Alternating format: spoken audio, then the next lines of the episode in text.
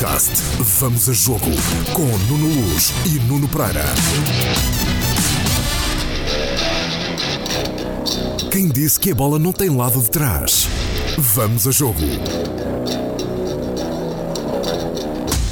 O meu nome é Nuno Luz. E o meu é Nuno Pereira. Hoje vamos a Guior. E onde é que é Guior e o que é que é Guior? Guior é a terra natal de Miklos Feer, é onde Fer nasceu, cresceu, viveu até partir para Portugal. É 122 quilómetros de Budapeste, pelo menos do hotel onde nós estamos, eh, aqui perto do centro de Budapeste. E eh, é uma terra não muito grande, mas também não é muito pequena. Tem um clube uh, que hoje tem a academia com o nome do Miklos Fer, que é uma universidade forma uh, profissionais não só para o futebol e uh, é uh, uma terra que respira 16 anos depois, quase 17, ainda o nome do Miklos Feer e os pais do Miklos, a família do Miklos Feer, Uh, ainda lá vive. A irmã já não, vive agora nesta altura na Suécia. Uh, Juntou-se uh, com o Farnerud, que jogou no Sporting. Tem uma filha pequenina que se chama Índia, tem um ano, tem um ano, sensivelmente. voltaram a ter a celebração da vida, os pais, neste caso os avós. E, e, a irmã voltou também a ter a celebração da vida, neste caso de um, de um filho, e foi uma família que tentou reconstruir-se, uh, mas não foi nada fácil. Não foi mesmo nada fácil. Anda bater, tu bates bem, anda bater, tu bates bem, anda bater, tu bates bem. Vês tu bem? BetClick, é tudo teu. Vamos lá um, explicar um pouco como é, como é que foi essa viagem uh, a Guior. Tu já tinhas ido lá várias vezes, não é? Eu fui uh, após o dia 25 de janeiro de 2004, um, que foi o dia em que uh, o FER caiu já sem vida no relevado do estádio Dom Afonso Henriques em Guimarães, num Guimarães Benfica, após ver um cartão amarelo de Olgário Bencrença. Uh, essa imagem eu não a vi há muitos anos, voltei a vê-la, mas não uh, voltei a colocá-la na reportagem, apenas a descrevi por voz, e se eu a disser por voz, provavelmente quem estava nesse dia a ver televisão ou quem viu televisão nos dias seguintes esse de 25 de janeiro de 2004 lembra-se perfeitamente. O Miklos Fer vem na direção do banco de suplentes, mas do outro lado do campo, uh, tinha cometido uma falta e, e olha para o árbitro, que era o Olgário Bencrença, sorri, passa a mão pelo cabelo, vê o cartão amarelo e, e depois inclina-se para a frente e cai uh, no chão, creio eu, já sem vida. Uh, as tentativas de reanimação foram muitas, mas não acabou por não por não uh, resultar e o Miklos Fer acabou por morrer nesse dia. Usava a camisola 29 do Benfica, que nunca mais foi vestida por ninguém. Uh, o número 29 não existe no Benfica, uh, na, nos plantéis de 2004 para a frente. Uh, existe na memória e existe no Museu do Benfica essa camisola que Fer usava nesse dia, cortada por uma tesoura do médico para poder ser usado o desfibrilhador para o tentar reanimar e, e o Miklos uh, acabou por não sobreviver. Eu, nessa altura, vim uh, fazer a reportagem do funeral do Miklos Fer, uh, vim a Guior pela primeira vez, era em janeiro, ali final de janeiro. nevava muito, nevou muito. o cemitério em Guior é muito grande, é uma extensão muito grande. Se se pode dizer que há um cemitério bonito, aquele é um cemitério bonito, é um cemitério de, de paz, de tranquilidade uh, muito bem arranjado, uh, nem parece um cemitério. E, e lembra-me nessa altura, e lembrava-me do sítio. Uh, voltei lá 16 anos depois agora. Eu lembrava-me exatamente do sítio onde o Miklos Fer foi enterrado. E, e fui lá direitinho. Naquele dia, uh, em 2004, uh, eh, estava muito frio. A comitiva do Benfica veio, toda a equipa veio uh, para o, o enterro do, do, do Miklos Feer.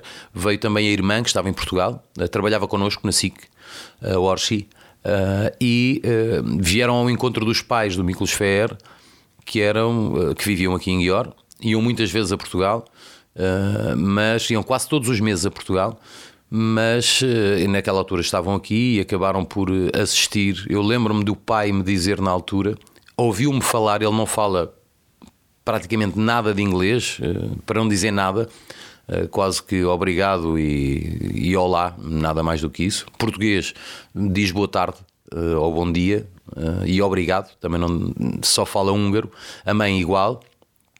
E eu estava a falar, eles tinham um restaurante português que fechou agora por causa da pandemia.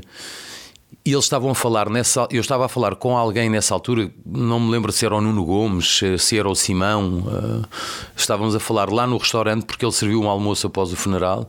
E ele veio na minha direção e, e, e, e em húngaro, uh, alguém depois traduziu, trazíamos um tradutor. Uh, ele disse: Eu conheço esta voz. Eu conheço esta voz. E hum, o trator, o trator lá me traduziu e eu disse-lhe: Mas como é que ele conhece a minha voz? Era esta voz que estava na televisão quando eu vi o meu filho morrer. E quando o tradutor me traduz isto para, para português, uh, foi um sentimento de. de não, não, não, sei bem explicar. Uh, eu nunca tinha dado a notícia uh, da morte de alguém diretamente na minha vida, nunca me tinha acontecido. Uh, muita gente já aconteceu, olha, morreu tal, tal, tal, tal. Eu isso nunca tinha feito na minha vida. E uh, dei a notícia da morte de um filho a um pai em direto na televisão, que estava a 2.700 km de distância, sem saber que lhe estava a dar a notícia. Mas quando eu estava em, em direto, eu um sexto sentido meu dizia-me que eu nunca podia dizer que ele estava morto, até porque não havia confirmação, apesar de tudo indicar que ia haver já informações que ele estava morto, só uh, demos a notícia na, na SIC Internacional, que era onde estávamos a transmitir o jogo. Uh, só depois da confirmação é que eu disse que ele estava morto. E eu não sabia se os pais dele falavam português, mas eu tinha um sexto sentido que este homem que está aqui uh, prostrado no chão tem família. E, e ele abraçou-se a mim, eu abracei-me a ele. Isto foi há mais de 16 anos. E, e aquilo foi um momento marcante para mim. Eu voltei a Guior, o Benfica nesse ano foi campeão. E o, o presidente do Benfica, Luís Luís Filipe Vieira, um, veio com a comitiva toda até Guior novamente no final do campeonato para colocar a faixa de campeão na, na campa do FER, para lá deixar uma camisola a 29 que nunca mais ninguém vestiu no Benfica uh, e fazer esse, mais uma homenagem ao Miklos. Eu também vi nessa viagem, voltei a vir a Guior quando fez um ano após a morte do, do Miklos e nunca mais vim, nunca mais cá tinha vindo. Um, e é engraçado, sem ter graça nenhuma, que hum, ao entrar naquele cemitério eu sabia exatamente todos os passos, uh, até me lembrava onde era a casa de banho do cemitério. Um, e nunca mais, nunca mais ali tinha ido. E há, e há coincidências, uh, coisas que não têm explicação nenhuma, mas uh, e, e, vamos falar sobre isso no, no, mais especificamente nisso no, outro, no outro podcast. Mas uh, estávamos, ou seja, fizeste esta reportagem porque é obrigatório, estamos na, na Hungria e o Miklos Fer tinha uma ligação a, a, Portugal enorme e era obrigatório fazer esta reportagem. Quando estás a editá-la, surge a notícia uh, do, do, do Ericsson cai no, no relevado numa, numa cena muito, muito parecida uh, com esta, e, e, portanto há aqui coisas uh, coincidentes, não é? Sim, eu. Há aqui uma série de coincidências de morte neste, nestes, últimos, nestes últimos dias. Nós acordamos com a notícia, ou deitámos-nos com a notícia trágica da morte do Neno. Eu estava a gravar, eu gravei o podcast contigo em Guior a fazer uma reportagem sobre a morte do Fer e quando estou a editar. Não, sobre a morte do Neno. A reportagem para a televisão que eu estava a fazer era sobre a morte do Fer. Quando faço o podcast sobre a morte do Neno. E uh, quando estou a editar, uh, dois dias depois, a, a, reportagem sobre a morte do Fer, entra-me o Marco Caneira no quarto. Uh, nós estávamos a editar no quarto. Entra o Marco Caneira no quarto, de mãos na cabeça, a dizer: Ele morreu, ele morreu e eu perguntei-lhe o que é que ele estava a falar, o que é que ele estava a falar, e ele disse: "Vocês não têm a televisão ligada, uh, morreu um jogador da Dinamarca, morreu o Ericsson". Que aparentemente era o que teria acontecido e, e, acho que toda a gente que estava a ver o jogo ficou com essa sensação. E ao ver a imagem, provavelmente as pessoas que estão a ouvir este podcast já viram a do Ericsson, fez em tudo lembrar a do Fer. O Ericsson, quando caiu no chão, e talvez nós influenciados pela imagem do Fer, uh, apesar do Fer ter caído de costas e o Ericsson caiu de bruços, todos nós vimos aquele jogador morto e o coração dele parou. Ele, foi reanimado, fez uma massagem, fizeram-lhe massagem cardíaca, creio que, até usaram desfibrilador, mas, eh, mas, mas está vivo e, e graças, graças a Deus, felizmente, está, está vivo. Mas há aqui uma, uma, uma, uma sequência de, de, de acontecimentos que que, que são macabros. É uma coisa que, sem, sem explicação, mas havemos de voltar a falar num próximo podcast eh, sobre este caso Ericsson, porque tem muitos pormenores, muita, muita coisa para se poder contar. O que é que te mais marcou nesta, nesta reportagem que foste fazer? Eh, a mãe do FER falou pela primeira vez, não é? Sim, a mãe do FER nunca se escondeu nestes 16 anos, mas nunca falou. Ela estava sempre presente, uh, levava quase sempre das três ocasiões que eu estive uh, anteriormente, uh, ela tinha, estava presente e tinha um retrato do filho na mão sempre. Um, é uma coisa que nós não conseguimos imaginar o que é que é, nem eu nem tu, os dois somos pais e não conseguimos imaginar o que é que será a dor que esta mãe e que aquele pai uh, tiveram, e é uma morte ainda diferente de muitas outras mortes. Nenhuma, obviamente, uh, tem uma dor menor, mas veres o teu filho morrer na televisão, veres o teu filho morrer à frente dos teus olhos, uh, é, é algo que, que marca para uma vida inteira e nunca tem recuperação. Podes tentar, e eles tentaram estes, estes anos todos. E uh, a Nico, que é assim que se chama a mãe do Fer, a Fer, uh, sempre esteve presente, sempre esteve com o pai. Uh, mas quem falava sempre era o pai. E ela nunca falava porque não conseguia, porque se emocionava. E eu tinha a curiosidade de saber como é que eles estavam, porque eu conhecia-os naquela altura e, e, gostava de voltar a vê-los e, e voltar a falar com eles e perceber se eles tinham conseguido recuperar de alguma maneira. Fiquei muito satisfeito de, de ver que, dentro do possível, eles tocaram a vida deles para a frente. Apresentaram-se os dois na minha frente de camisola negra. O pai tinha uma camisola negra, a mãe também. O pai é um homem muito divertido. O, pai chama-se Miklos Fer também. Uh, o, filho tinha o nome do pai. Uh, e apareceram-me sorridentes, uh, cumprimentaram-me lembrámos as histórias que tínhamos eh, passado uh, naquela altura uh, e recuperámos, recuperámos isso, essa, uh, essa parte de eles, eles me estarem a ouvir, ele, o pai, a mãe não estava, mas o pai estar-me a ouvir na altura em que aquilo aconteceu. E pareciam que aparentemente tinham ultrapassado a coisa. Uh, com o desenrolar da, da conversa, acabámos por, acabei por constatar, nem eu, nem eu próprio uh, consegui segurar-me na, na, na, emoção, porque eu vivi aquilo tudo também, e tenho, tenho como sou pai também. Uh, ver, ver aqueles pais a falarem sobre o filho emocionados e agradecidos ao povo português pelo carinho que sempre receberam, que continuam a receber, continuam a receber cartas, continuam a receber uh, lembranças no dia uh, da morte do FER em, em, em tom de homenagem. Uh, fizeram amigos portugueses. eles vão agora em agosto de férias a Portugal, mas não quando chega àquela parte quando chega aquela parte daquele aquele período de tempo, uh, enquanto, enquanto falam da vida do FER, uh, eles falam sorridentes, alegres, revivem aqueles momentos, é um bom momento para eles. E a entrevista foi muito disto no início. Uh, e eu, e eu não, não esperava que a mãe fosse falar, ela mais uma vez estava presente, e a mãe começou a falar começou a falar, começou a entrar na conversa e foi ela que guiou com a conversa até à parte de falarmos da morte, que era uma coisa que é difícil introduzir uh, numa conversa, sobretudo com os pais, não é? Uh, porque não sabemos qual é a reação que vamos ter do outro lado.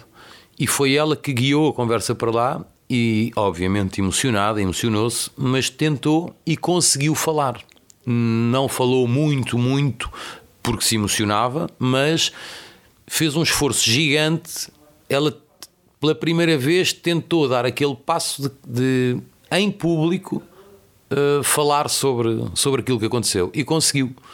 Uh, e no final um, eu agradeci-lhe muito, abracei-me a ela, dei-lhe dois beijinhos à portuguesa. Uh, com o pai exatamente igual. Uh, o senhor Miklos é, é, é, uma figura, é mesmo, é mesmo figura. Convidou-nos para nós jantarmos em casa dele. Uh, nós não pudemos, uh, mas ficou marcado. De, havemos de lá ir almoçar e ele convidou-te a ti também, porque ele vai fazer uma goulash soup, ou goiás soup, como eles dizem aqui, que é um, a sopa típica daqui da Hungria. E ele diz que faz a melhor sopa uh, goiás que, que, que, alguma vez vais comer na tua vida. Uh, e então, pronto, lá ficámos uh, na expectativa de se é a melhor sopa ou não, temos que ir lá confirmar os dois, não é? E depois há uma academia também do FER, não é? Há uma academia do FER que é uh, colada ao estádio do Etogior, que era o clube onde o, o, o, o FER jogava antes de viajar para Portugal para representar o Futebol Clube do Porto, depois o Salgueiros, depois o Braga e depois o Benfica. Um, o Eto Guior tem uma, tinha uma academia de futebol que lhe deu o nome, o nome de Miklos Feer e uh, foi criada uma universidade dentro da escola de futebol para os jogadores que ali são formados também se formarem uh, na vida académica. E tudo é Miklos Feer. Todas as portas daquele centro de estágio, e tem um centro de estágio que vale a pena ser visitado. Eu e tu já, já visitámos uh, muitos e em Portugal, só Benfica, Sporting, Porto e Braga é que têm um centro de, de estágio, uma academia, com aquela qualidade, ou superior. Mas não há mais nenhum clube em Portugal que tenha uma academia de futebol com aquela qualidade que o Eto Guior tem. E o Eto Guior está na segunda divisão. Ok, já foi campeão quatro vezes na sua história, mas é um clube de segunda divisão nesta altura. E de, eu fiz várias questões de como é que é possível um clube da segunda liga ter, ter sete relevados, uh, dormitório para um, 40, acho que são 40 quartos uh, individuais. Têm lá em permanência a dormir 40, 40 alunos. Uh, têm, um, são, têm 300 atletas, equipas masculinas e femininas. Uh, tem um diretor técnico espanhol, uh, não estará aqui a ganhar pouco. Uh, tem uh, o diretor da academia foi uh, um, é um, é, tem ascendência inglesa um, tem uma série de profissionais tem um, um, diretor de relações internacionais que é um antigo jornalista húngaro que é o senhor Laszlo que é uma figura que vale a pena vale a pena conhecer. Mostrou-me 50 fotografias de quando era jornalista, desde o Júlio Iglesias até ao Maradona, uh, correu-os todos, ao Zico, ao Pelé, uh, fotografias muito antigas, mas um senhor muito engraçado. Um clube com uma organização muito grande, o que é que faltava ali, e ao ver o treino uh, dos sub-16, nota-se que falta qualidade no, no, no jogador húngaro não é? Uh, o Miklos Fer era uma, era uma coisa à parte, tal, tal, como o Puskas, que não tem comparação em termos futebolísticos, foi uma coisa à parte, mas não é um povo com uma, uma aptidão natural para jogar futebol. A Hungria tem tantos uh, habitantes praticamente como Portugal, isto, mais ou menos 10 milhões, e vê a quantidade de talentos que nós produzimos e a quantidade de talentos que o, a Hungria produz não tem nada a ver uma coisa com a outra. Portanto, nós temos uma aptidão natural para jogar futebol, Uh, eu não tenho muita, tu também não, mas uma boa parte, alguns portugueses têm. Húngaros são muito menos com essa aptidão e isso notava-se. Mas condições, esta academia e a homenagem ao Miklos Fer, que está nas paredes de todo o centro de estágio, uh, toda a academia está forrada com fotografias, é, são as paredes da Hungria que mais palavras portuguesas têm, porque tem os recortes dos jornais portugueses, da bola, do Record, do jogo um, muitos, mas muitos mesmo. São 30 quadros muito grandes com as notícias uh, da carreira do Miklos e também da, da morte do, do Mickey. Um, isso, tudo isso estava na casa dos pais que uh, decidiram, uh, quando o Mickey morreu, fazer um museu ao lado da casa, mas acabaram por querer se desprender desta não sei, de, cada um reage da sua maneira, mas passado tantos anos, acho que eles quiseram uh, seguir em frente. Uh, e não estar todos os dias presentes uh, a olhar para as fotografias, a, olhar para as camisolas, a olhar para, para as botas, a olhar para, para as medalhas uh, e, e, e, acabaram por doar tudo isso à Academia Miklos Feer e está, está tudo disposto pela academia inteira. Há camisolas do FER, há, há fotografias, há recortes de jornais, um, há chuteiras, há tudo o que era do Mickey está ali. Uh, e, e aquelas crianças, que são desde muito novos até já homens, praticamente, uh, convivem com a história do Miklos Feer todos os dias, uh, por aqueles corredores, têm as aulas deles, assisti uma aula de matemática em húngaro, que aquilo para mim era chinês, porque eu não percebia nada daquilo, uh, sempre fui mal matemática, uma aula de inglês, que também assisti, e em todo o lado existe Migi Fair, porque o logotipo é uh, a, a, cara do, do, do Miklos Fair.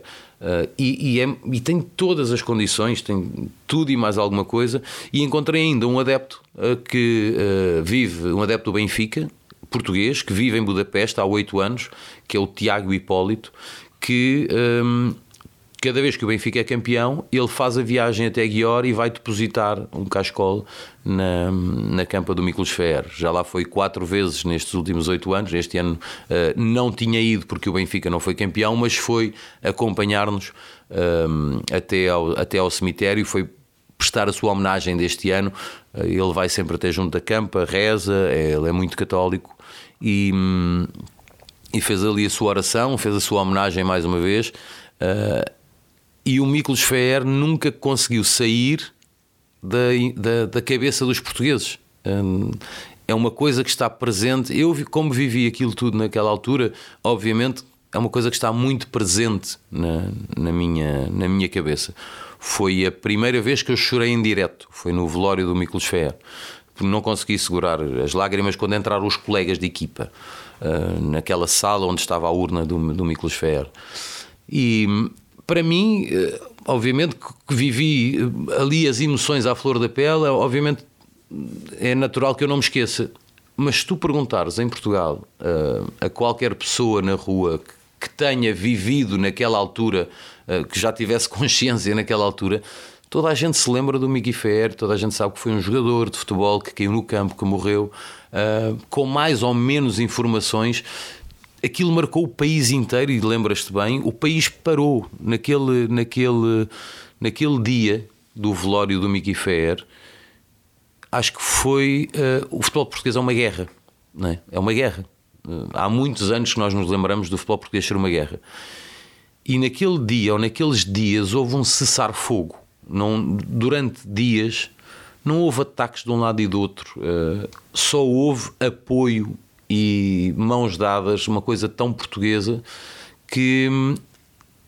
E era tão bom que o futebol tivesse aprendido alguma coisa naquele dia, pena que não tenha aprendido, mas olha, ficou o gostinho de durante uns dias nós vermos eh, cascóis do Futebol Clube do Porto, do Sporting, eh, do Braga, do Vitória, no Estádio da Luz, sem ninguém fazer nada, pessoas com o cascol ao pescoço, o cascol do Porto, uh, encostadas a chorar a alguém com o cascol do Benfica ou alguém com o cascol do Sporting, a chorar no ombro de uma pessoa que não conheciam. Uh, eu vi coisas inacreditáveis no Estádio da Luz naqueles dias. Uh, duas pessoas que não se conheciam, uma a apoiar a outra porque a emoção era grande e, e era é estranho aquela pessoa que não conhece a outra de lado nenhum, tem um cascol do clube adversário, que muito provavelmente se fosse num jogo de futebol se ofendiam uma à outra e ali apoiavam-se uma à outra e, e a, foi uma coisa que marcou, a mim marcou muito, a mim marcou-me mesmo muito, marcou muito. Nuno, uh, recebi agora aqui uma mensagem, estão a chamar-me ali à, à recepção do hotel. Uh, Tu também tens uma reportagem para fazer, não é? Tenho, tenho um direto para o Jornal da Noite, portanto não te, não te atrases. Eu vou andando para, para o estádio, temos lá um direto para fazer para o Jornal da Noite e depois temos o Diário do Europeu também para fazer. Portanto, então vai lá, vai lá à recepção que eu vou andando para o estádio e fico lá à tua espera. Olha, eu vou montando as bancas, que é outra história que temos que começar aqui, temos que um dia contar aqui, está bem? Estou aqui no, no hall do nosso hotel em Budapeste, sentado ao lado do, do assessor de imprensa da, da seleção da Hungria. Então, boa noite. Boa noite. Esse boa noite é bem português. Ah, um pouco mais brasileiro do que português, eu acho. Gergo Gzabo. É Está bem dito? Sim, exatamente. Gergo Gzabo é, é húngaro, não é brasileiro nem português. Não, eu sou húngaro mesmo. Mas falas eh, português, eh, com sotaque do Brasil. Uh, Explica-me lá como é, que, como é que arranjaste esse sotaque. Ah, se eu quero de, contar tudo, uh, muito curto, então sempre digo que eu fui para o Brasil porque não fui para o México. Uh, mas entrar nos detalhes é assim que eu queria fazer intercâmbio, uns pff, já faz muitos anos. Isso foi em 96 e e eu tinha opção porque naquela época eu já, eu já falava inglês aí não queria ir para um país uh, onde fala inglês. Aí um país onde fala alemão também não não adianta porque tem aqui no, no vizinho se você quer aprender alemão. E por isso eu estava pensando para aprender uma uma idioma latina. E a primeira opção foi para ir para o México uh, que eles me ofereceram uh, como um, um país para fazer intercâmbio, mas uh, depois de algumas semanas eu recebi uma uma chamada no telefone, naquela época ainda não não é em celular, mas é em telefone normal, que ainda não tem uma família que poderia me receber, Uh, no México, mas eles têm uma vaga aberta no Brasil. Se eu aceito, então eu posso ir no Brasil. Aí eu falei que, ah, obviamente, naquela época eu tinha 19 anos, aí falei que eu tenho que falar com a família, discutir a situação. Mas... Até que um, para um jovem de 19 anos e para o Brasil é assim uma coisa um bocadinho má, não é? Uh, não há festa, não há, não há mulheres bonitas, não há nada disso. Não, não, nada, nada, tudo tranquilo e, e, e nenhuma festa, nem, nenhuma opção para curtir, né? Não é que as húngaras sejam feias, não é? Não, não. Longe disso. Eu, eu sempre digo quando as pessoas perguntam para mim que eu acho que as mulheres mais bonitas, e isso não é desrespeito para qualquer outro país, mas eu acho que, eu, que as mulheres uh, mais bonitas do mundo são na Hungria e no Brasil. As portuguesas não. As portuguesas também, é claro, porque uh, o Brasil uh, tem origem da, do Portugal. Assim, é claro que as portuguesas são bonitas também. E vamos lá, como é que foi esse encanto e a língua portuguesa? Para um húngaro é assim um pouco estranho, não é? Ah, ser sincero, eu, nos últimos uh, uns 15, 20 anos eu já pensava muitas vezes e tentava lembrar como eu ouvia a língua portuguesa quando eu cheguei no Brasil. E já não lembro mais. É, porque já falo a língua, já já estou acostumada da, da música da língua portuguesa, aí na, já não lembro como era antes. E mas uh, mas eu pensava sempre que isso eu lembro que já desde o começo eu, eu, eu ouvi a língua portuguesa como uma língua, por exemplo, para mim mais, uh, mais musical do que espanhol, por exemplo em termos de, de, português e depois tu, tu começas a trabalhar no futebol e, e estás no Videoton com o Paulo Souza, não é? Sim, mas uh, antes disso eu trabalhava 12 anos uh, uh, como você. Eu era repórter num, em dois canais de televisão, onde eu trabalhava com esporte. E e depois eu comecei a uh, trabalhar uh, no Videoton com o Paulo Souza. Quando o Paulo Souza chegou, acho que em, foi em junho, julho, e eu fui lá para trabalhar junto uh, com ele no clube em novembro. E depois tens o Marco Caneira e o Filipe Oliveira, não é? Sim, exatamente. E, e vários outros uh, jogadores. Brasileiro. O Renato Neto, o, o Paraíba, que, que agora acho que joga no Portugal. Aí conheci muitos, muitos jogadores uh, que tinha ou tem agora uh, contato, uh, em algum contato ou relação com o Portugal. E hoje em dia és o assessor da imprensa da, da seleção da Hungria, que é o adversário de Portugal conta-me lá, vocês estão aqui a viver um momento especial, não é? Hungria, Budapeste, vão ter aqui casa cheia. Como é que estão a viver este momento deste Campeonato da Europa, que é um campeonato uh, tão complicado? Foi difícil, foi atrasou um ano, ficará na história como aquele campeonato que era em 2020 e vai ser em 2021? Sim, de novo estamos jogando contra o Portugal. Eu poderia dizer que nos últimos cinco anos eu, eu encontrei a seleção portuguesa mais do que qualquer outro uh, chefe de imprensa da, da alguma seleção. Uh, e sempre foi, foi um prazer. E, e aqui agora esse euro para o nosso país, para o nosso a nossa torcida, especialmente depois de um ano, mais que um ano e meio de pandemia, com jogos fechados, fechados e, e todas essas coisas, vai ser uma festa enorme. Já nesses dois jogos amistosos, uh, a, a, a atmosfera da, no estádio foi foi incrível. Você também experimenta, eh, você também tinha essa experiência. E agora no Euro eu acho que vai ser louco totalmente, porque os, os húngaros, a torcida, são loucos pela seleção. E, e sempre nos uh, dizemos na, na, na federação também que se a seleção anda bem, então do lado da, da torcida está tudo, tudo certo, não tem problema se para a seleção não anda bem, então a torcida não está feliz.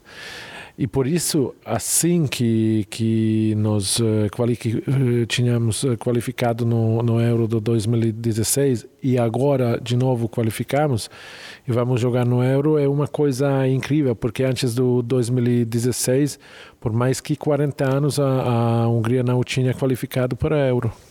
E portanto, eh, a própria equipa que tu que estás eh, a viver estes dias com a equipa, a equipa está a sentir isso, eh, de facto, um momento especial. Ah, absolutamente, absolutamente. Eles uh, são. Se eu digo que que eles uh, estão nesse momento, nesses dias mais ansiosos uh, sobre o euro do que do que a torcida, então eu acho que que não, não estou mentindo. Uh, eles estão esperando muito, muito, muito esse euro, especialmente assim que vamos estar em casa. E quanto eu sei, a percentagem da, uh, da porcentagem da, das uh, da torcida local é o maior em, em esses 11 cidades do euro o, o mais alto uh, foi aqui em Budapeste. Ou seja, tu já experimentaste estar neste estádio no Puskas Arena cheio. Uh, como é que é? é? É louco. É muito difícil para explicar isso com palavras, a ser sincero, porque o, o a torcida é louca nos jogos, eles estão uh, apoiando o, a seleção em, em jeitos extremos. E sempre e apoiando e apoiando apoiando durante os jogos. Não sempre era assim a ser sincero mas uh, nesses últimos acho que cinco seis sete anos é assim. E, e obviamente isso é um, dá uma motivação muito extra para os jogadores.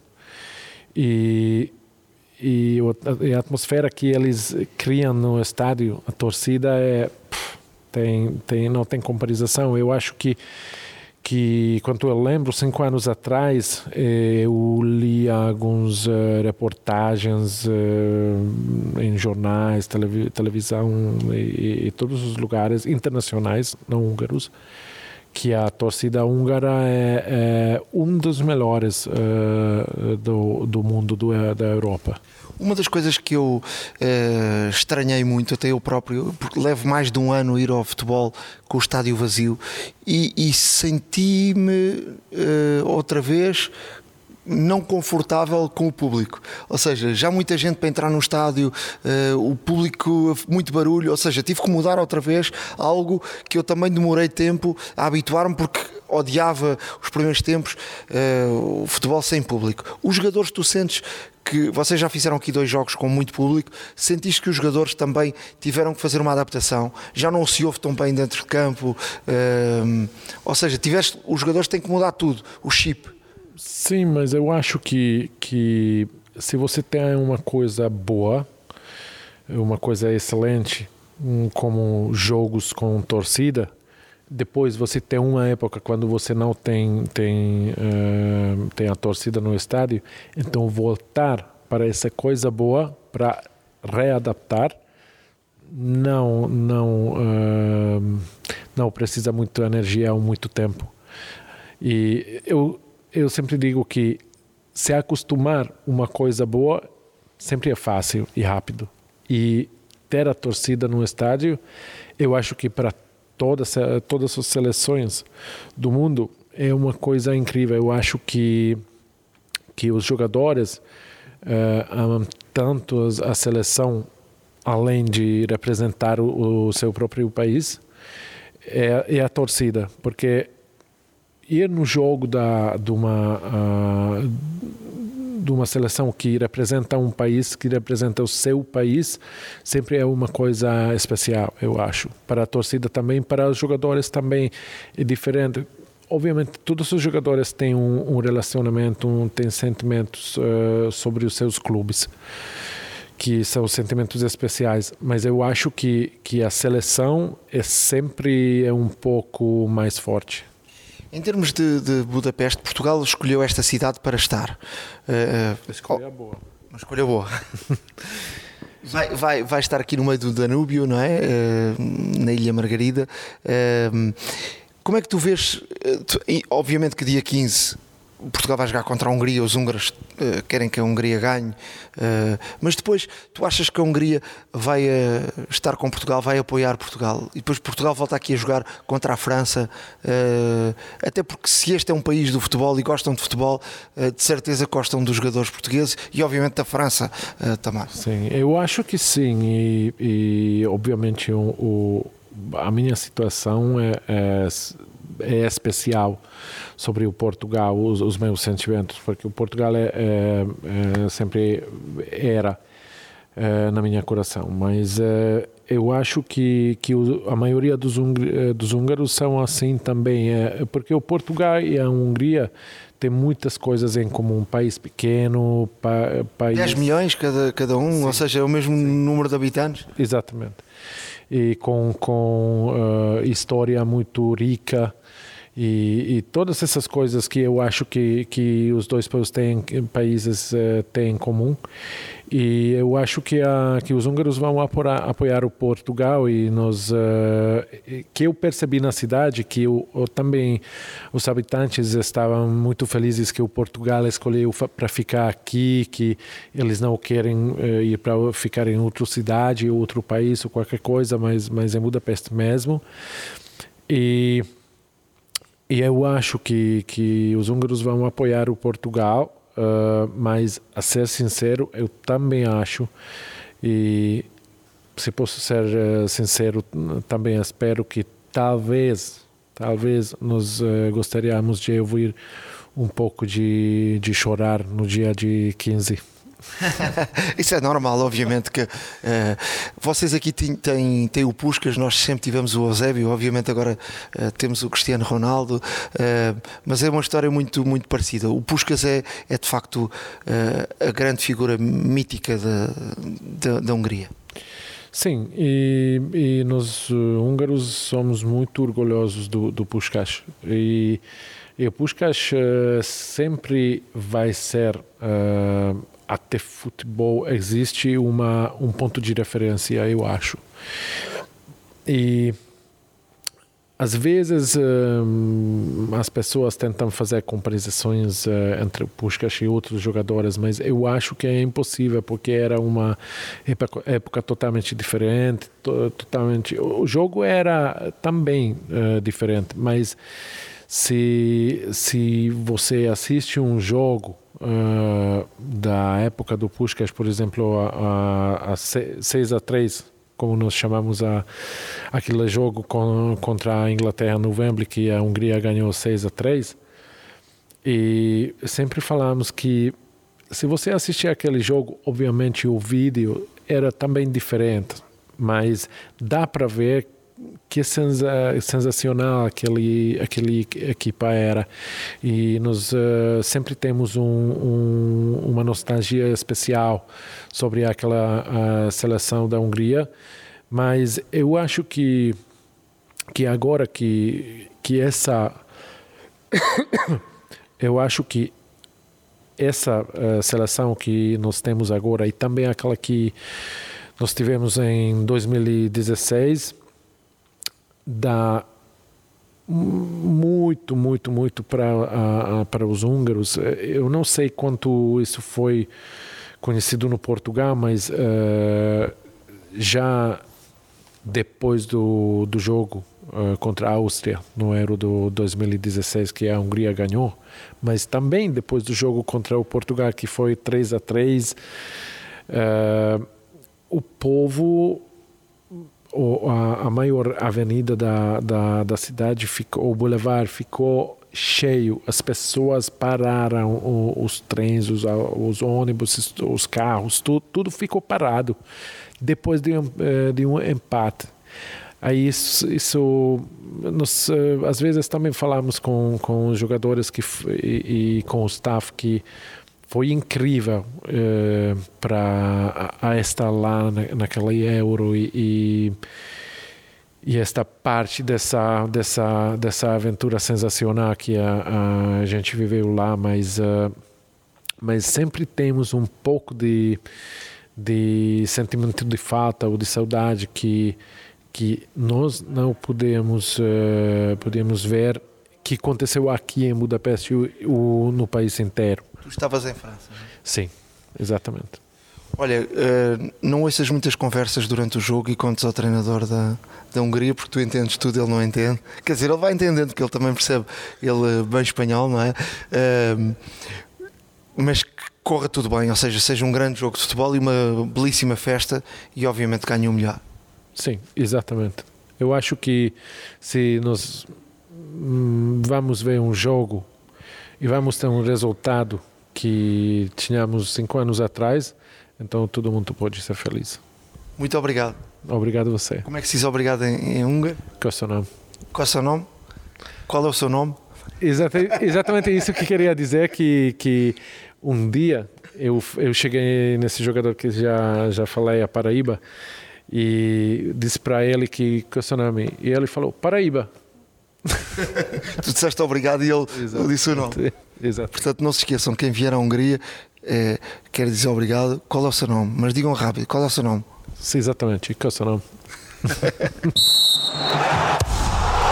Então já terminaram a entrevista Olha, já terminámos, temos que ir fazer o direto para o Jornal da Noite. Ah, então, olha, um Kossonam também para o, para o Gerbo, que é uma figura, não é? Eu aprendi, tive três dias para aprender a dizer Kossonam, que é obrigado em húngaro. Ah, não foi fácil. E eu disse numa reportagem e enganei-me, tivemos que regravar aquilo umas 10 vezes. Qual é o seu nome? Uh, Se dissesse já... rápido, eles percebem. Qual é o seu nome? Exatamente qual é o seu nome, também dá para ser Kossonam. Eu dizia assim, eu digo, quando aprendi a dizer Kossonam, a mim soa-me um, a uma expressão japonesa que juntas as mãos, baixas a cabeça e dizes Kossonam. E eu, parece uma coisa, uma coisa japonesa, mas não, é obrigado em húngaro. Já sabe que podem descarregar o podcast no, no site do Expresso ou no SoundCloud ou no Apple Podcast ou uh, também no, no Spotify. Estamos aqui sempre para contar as histórias que não se vêem na TV, não é? As histórias que não se vêem na TV não cabem na TV e apesar delas agora já serem muito grandes, não é?